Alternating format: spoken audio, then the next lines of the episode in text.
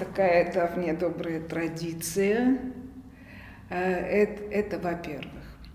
Во-вторых, мы ее даже немножко раньше открыли, но все-таки в декабре. Почему раньше? Вот нынешний год, 2021, это год 20-летия э, со дня ухода Виктора Семеновича из этой жизни. А следующий год – это год его 110-летия. И вот мы выставку таким образом рассчитали, чтобы она была на смычке. Она захватила эту э, год этой памятной даты и перешла на, на год следующей памятной даты. А интересна эта выставка, почему ее надо смотреть? Виктор Семенович художник на вырост – как не говорю я э, без, э, как это, без тени сомнения, Виктор Семенович классик, а как любого классика, художника, музыканта, литератора, его надо, э, к нему надо обращаться периодически и открывать что-то новое. Э, не стараться открыть, а ты для себя так или иначе откроешь новое.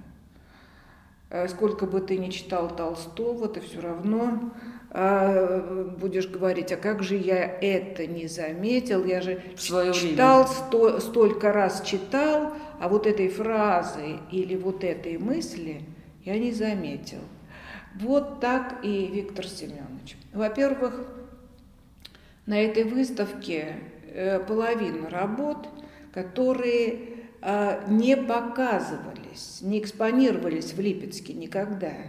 Может быть, мотив покажется знакомым, но эти работы конкретно не экспонировались. Они непосредственно от Виктора Семеновича переехали э, в Москву, в галерею «Лезарят» такая французская галерея. Она до сих пор продолжает существование. У нее там новый хозяин. Этот хозяин Лилия Славинская, которая работала вместе с учредителем этой галереи, а вернее, сеть галереи Лезарят или Ариады. Э, есть во Франции несколько галерей, галерея в Москве.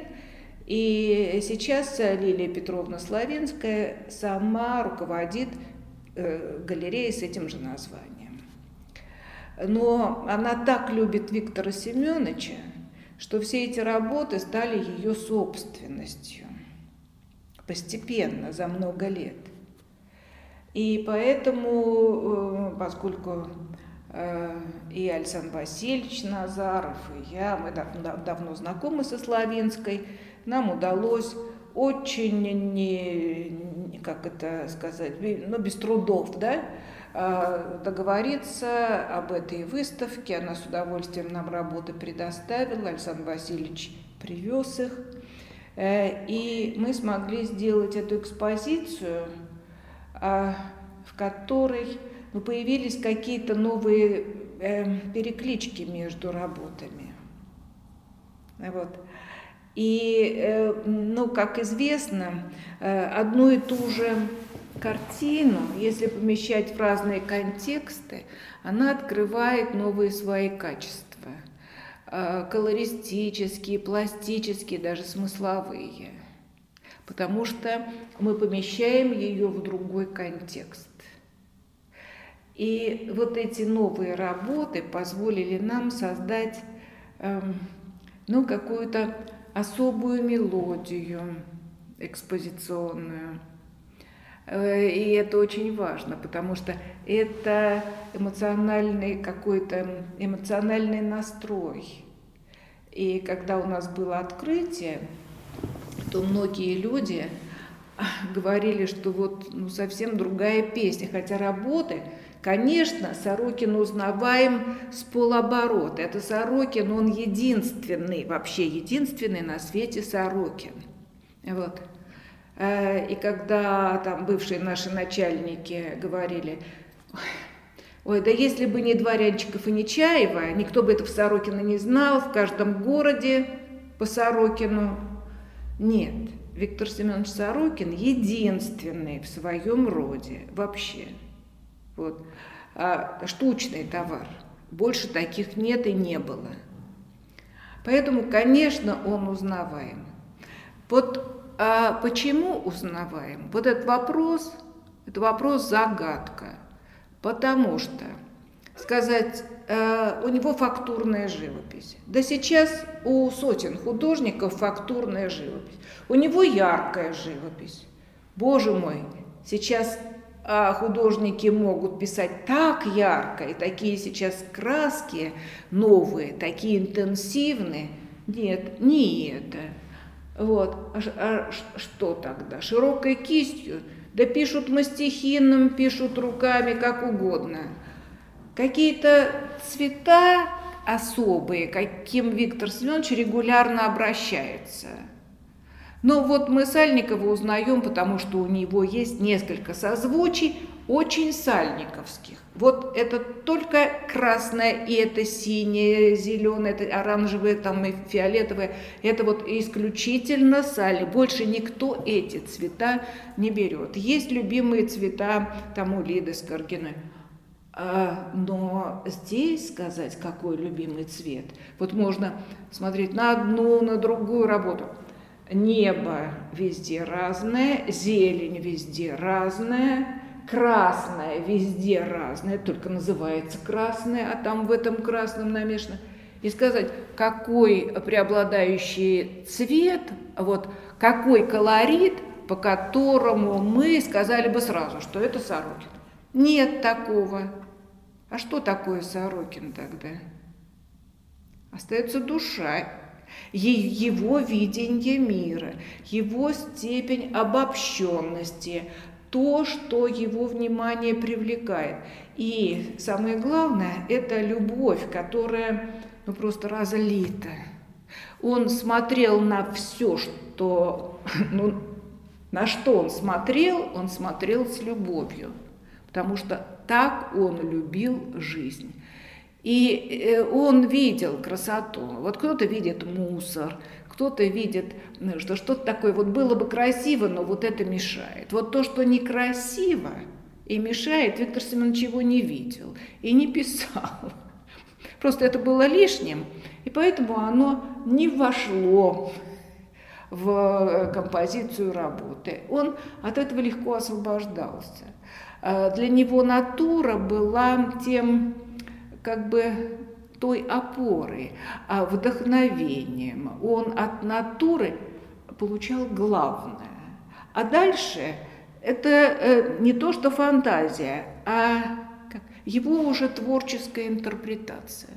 Но от натуры он оторваться не мог. Он очень земной человек был. И он любил то, что он писал. Э, и свою энергию, свою любовь. Вот такой интенсивной энергетики, а, вот знаете, можно очень ярко а, написать, и краски будут орать, а эмоций не будет. А можно тихо-тихо, а так э, э, серенько, блекленько. Виктор Семенович говорил, вот ничего нет, а все есть. Понимаете? И, и э, это вот э, светленькое, серенькое, такое, может, чумазенькое, грязненькое полотно, оно может, от него может сжиматься сердце. А э, что еще вот можно сказать, что это Сорокин? Почти каждая работа вызывает ощущение, что вот ты такое уже видел. Вот это вот было в твоей жизни. Но может не это же самое, но ты вот эту эмоцию переживал и вот как-то узнаваемо. Вот не потому, что ты уже видел у Сорокина, а узнаваемо по своим ассоциациям, ассоциациям по своей жизни. Почему? У нас в памяти нашей, сознательной и подсознательной, как говорят ученые, остается все, что когда-нибудь нам попадалось на глаза. Попадалось, но мы его не пережили. А Виктор Семенович пережил. И пережил как счастье, как радость. И вот мы вдруг узнаем, что вот эта вот ситуация была нами как бы видена, да? И, может быть, даже частично пережита. Но мы тогда не знали, что это было счастье. Мы, мы сейчас, когда он нам напоминает, мы думаем, как это было красиво, что ж я не остановился. И это осталось там, а он мне сейчас это возвращает. Я даже такой эксперимент делала. Ну, во-первых, я у него спрашивала, откуда он знает то, что я пережила в детские годы. Он говорит, я этого не могу знать, я пишу то, что я переживаю. Я говорю, вот что вот это детское восприятие, оно с вами так и живет, а он говорит, нет, оно приходит временами и говорит как-то вот так боком. Это я передаю буквально слова Виктора Семеновича. Вот оно приходит вот так вот боком и меня захватывает. Но, говорит, это не каждый раз дождешься такого. Вот. А, а вот в продолжение этой темы я пыталась отыскать те ощущения в природе, в живой, которые я испытывала в детстве. Ну, скажем, там огород на даче, там огород, сад. Не могу эти эмоции э, получить в той мере, э, не могу их воссоздать, вроде все и красиво. Нет. А у Виктора Семеновича я это нахожу.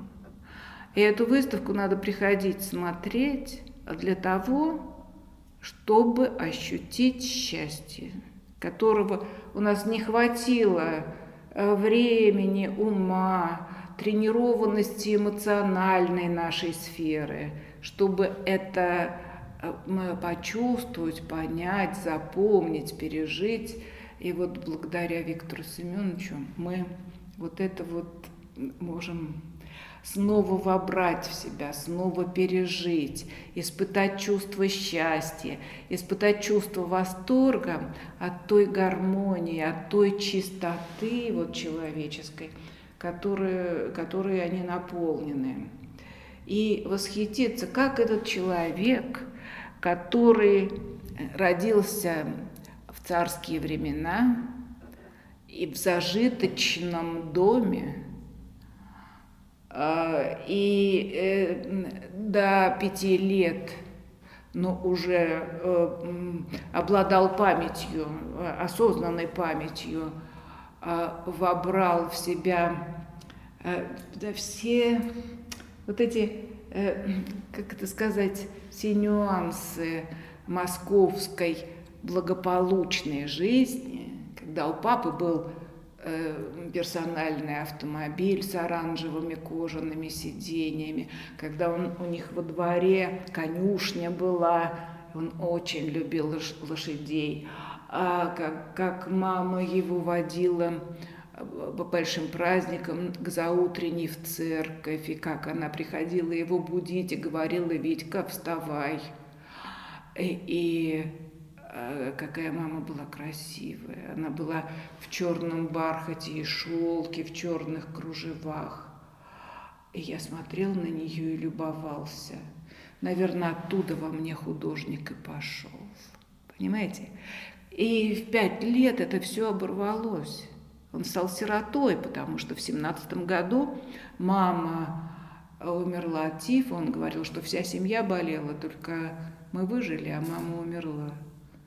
И потом у бабушки, у тетки, потом в детском доме, потом трудовая коммуна имени Дзержинского, э, потом э, институт, который потом будут называть Суриковским.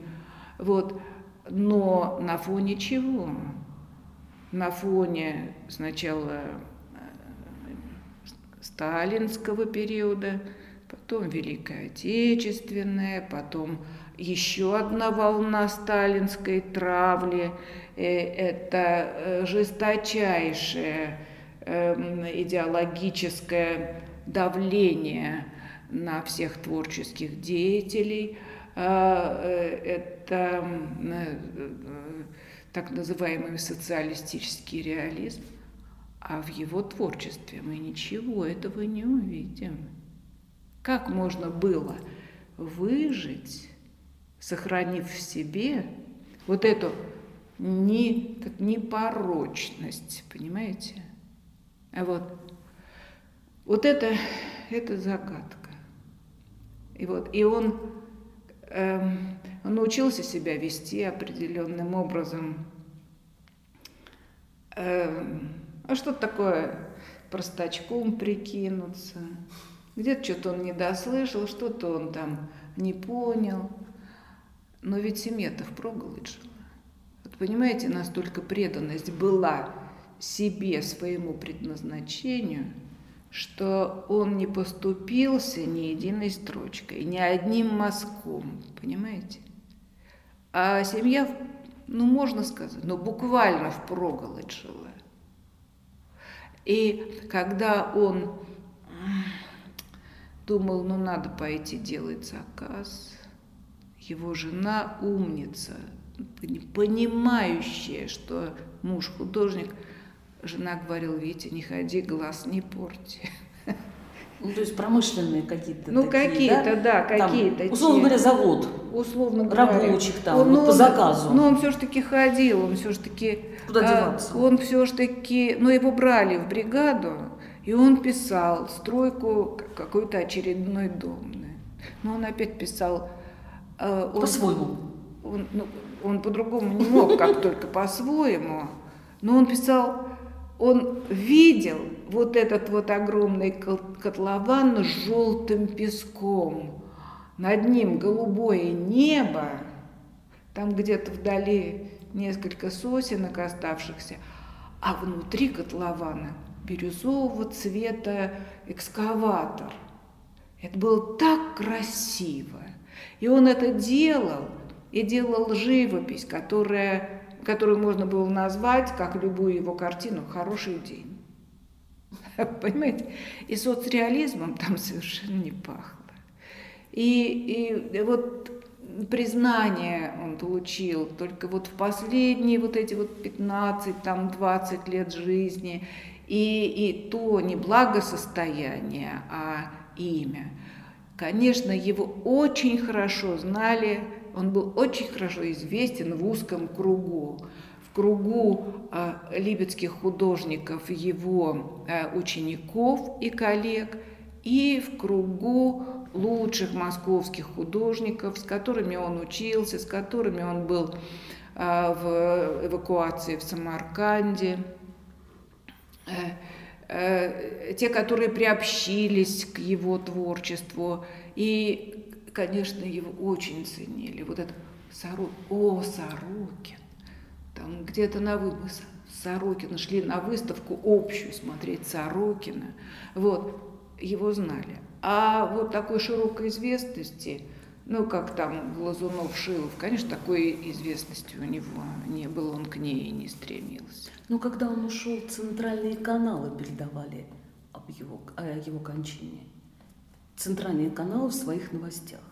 И для многих липчан, которые к нему как к своему художнику привыкли, и имя это Липецкое для а вот, э, тоже, а знаете было как? удивительно, это что нет, ты жил рядом да с нет, эпохой. Даже нет же пророка в своем отечестве. Да. Какой он может быть там великий, если он, он по улицам ходит, да? Ну, он по улицам ходит в валенках, да, а я его на рынке видел, а он там с тетками, торговками разговаривал. А он очень любил разговаривать с торговками. Он покупал э, э, там что-то для, для натюрморта, даже не для еды, для натюрморта. Вот, и просил, чтобы тетка сказала, как эти цветы называются. Он боялся забыть, она ему на бумажечке писала, он потом мне эту затертую бумажечку доставал, я спрашиваю, как этот э, натюрморт назовем? А он говорит, подожди, сейчас найду. Доставал из кармана затертую бумажечку, Я ее разворачивала, а там карандашиком, такой вот рукой бабки, написано «Рудбекия». И натюрморт мы называли «Рудбекия». Понимаете? И вот Виктор Семенович, он никогда же не был конъюнктурщиком не только в плане таком идеологическом, да, тематическом, а он не был конъюнктурщиком еще и а, в том, чтобы быть модным, чтобы понравиться. Он никогда не хотел никому нравиться, то есть не ставил такой задачи как каждому художнику, ему было приятно, когда какая-то работа или какие-то работы кому-то нравились, и он об этом узнавал или видел, как люди подолгу смотрят э, их реакцию. Конечно, это необходимо художнику, хотя это не часто ему доставалось в течение жизни. А вот, а, но он никогда в угоду ни идеологии, ни зрителя никогда не поступился, никогда. И э, ему важнее было не быть понятым, а понять что-то в жизни. Вы знаете, какой он по-настоящему был мудрец. Вот когда читаешь, кажется, «Путь жизни» Толстого, да, и обращение вот попытка найти эм, Бога, да, даже, даже не веру, даже не религию, а вот попытка Бога найти. Он же обращается и к восточным, да, ну, к самым различным э, духовным э, культурам. А, и вот я не знаю, что читал Виктор Семенович или это его э, как результат мыслительного его процесса. Ведь э, э вот э, когда с ним говоришь, то он почти теми же словами говорил, как сейчас вот, вот эти модные восточные практики там, а он говорил вот этими мудростями. То есть он до них дошел вот естественным, естественным образом. образом. И Э, э, вот э, не стремясь понравиться, не, не ища любви, а, и не, как сказать, никогда никому ни на что не жалуюсь, то есть не, не заискивая, ни, ни, ни в коем случае не ожидая, что его там будут жалеть или утешать. Нет. Все его искусство направлено на то, чтобы отдать свою любовь и отдать своим искусствам утешение. Вот в любое время, да, у нас все время что-то происходит, все время. И его искусство, вот это исполненная любви и содержащая и любовь, и энергию. Что это такое? Это утешение и радость. И вот э, э, э, мне случайно совершенно, вот знаете, когда что-то нужно, оно вот э, нужное тебе, на тебя просто выскакивает. Вот. И в одной книге я прочитала фрагмент э, из молитвы, которая приписывается Франциску Осискому, в котором, я сейчас буквально не могу, могу его зачитать, но я так скажу своими словами, в котором он просит Бога, не, э, не я прошу э, не дать мне утешения, а дать мне возможность утешать. Я прошу не чтобы меня любили, а чтобы я любил. Я прошу не чтобы меня понимали, а чтобы я понимал. Вот все, все сосредоточено в личности Виктора Семеновича и в его творчестве. Когда как вы, как вы понимали, как вы поняли, что я вот это вот, вот, что я сейчас вижу на картинке, что я это пережила. Это вот понимание человека это понимание природы, это понимание состояния. Вот. И еще хочу сказать, вот не стремясь быть современным, на каждом этапе жизни и творчества он был современным, потому что он постоянно эволюционировал. И когда я у него спрашивала, Виктор Семенович, вот, вот эти работы и эти, как они отличаются друг от друга, а между ними там всего 6, там 10 лет. А, а он говорит, ой, да если б я был одинаковый, какая бы была скука скука. Это же какая скука. Вот. Э, э, я говорю, ну вы э, придумываете, какой будет новый ход. А он говорит, если придумывать, то будет фальш. Надо, чтобы оно вырастало, чтобы одно из другого вырастало. Это вот органический процесс. Вот он меняется, жизнь меняется, и меняется его творчество. Вот. И э, вот итог, какая жизнь, такое и искусство. И, и это вообще относится ко всему, и э, к его собственному творчеству в первую очередь, потому что, конечно, он говорил о себе.